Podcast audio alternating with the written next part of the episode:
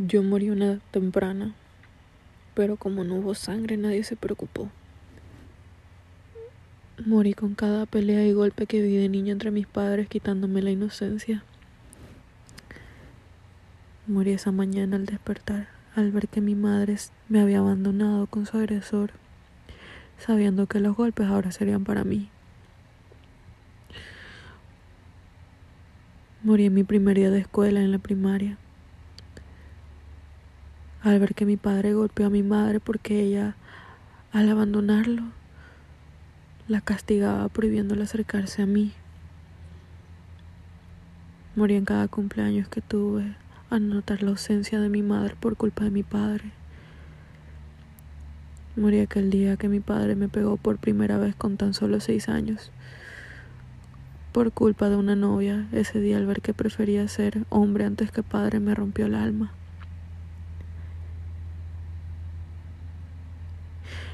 Yo morí al dejarme manipular de mi padre para tratar mal a mi madre los días que ella viniera a escondidas de él para verme.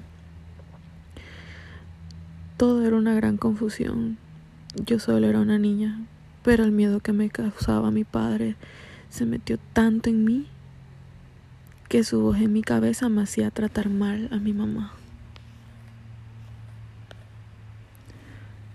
Morí aquel día en tercer grado cuando un hombre en ese pequeño salón, en ese pupitre viejo y oxidado, me arrebató mi inocencia a los ocho años. Morí ese día al ver que, lo, que las monjas vieron lo que me habían hecho ese hombre y no hicieron nada, prefiriendo esconder todo mientras me bañaban y me cambiaban mi uniforme por uno que no estuviera lleno de sangre y roto. Ese día morí en silencio. Nadie en mi casa se dio cuenta pensando que mi comportamiento solo era malcriadez. Nunca vieron más allá. Morí el día en que mi padre se casó y al ver que yo le estorbaba a él y a su mujer me dejó ir por fin con mi madre. Morí también el día que mi familia me dio la espalda y me hicieron a un lado por esa mujer que al final destruyó todo lo poco que quedaba de esa familia. Morí.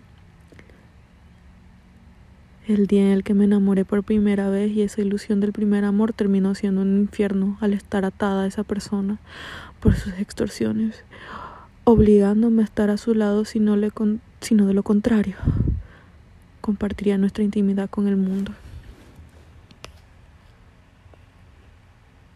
Morí en el colegio cada día, cada día que pasaba, en él moría más y más al estar expuesta a mis agresores que con lo más mínimo me molestaban y me hacían sentir más insegura. Morí por tu culpa, mamá, por preferir ser mujer antes que madre, por dejarme que me echaran sin ningún motivo, pero no importa, no importa. Yo te entiendo, de alguna forma te entiendo. Yo te quité tu vida y ahora simplemente quieres hacerla de nuevo, con tu nueva familia, en la que yo no tengo cavidad. Morí aquel día que me di cuenta que la supuesta persona que decía amarme en realidad me quería cambiar hasta el punto de que me pareciera la persona que así amaba, solamente para llenar su vacío de ella. Morí cuando dejé de pintar, de bailar, hacer todo lo que yo amaba. Morí. Morí el día que las perdí. El único hogar que tuve, la única primera familia que tuve y que pude conocer a los 19 años.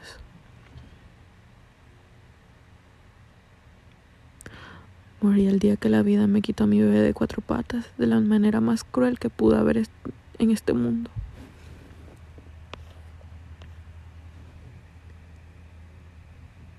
He muerto tantas veces, pero jamás se dieron cuenta porque nunca hubo sangre. Así que nadie se preocupó. De todas formas jamás se darían cuenta porque siempre guardo mi dolor para sanar el de otros, para no dejar morir en silencio como yo. Porque morir en silencio, morir en silencio es la peor forma de morir.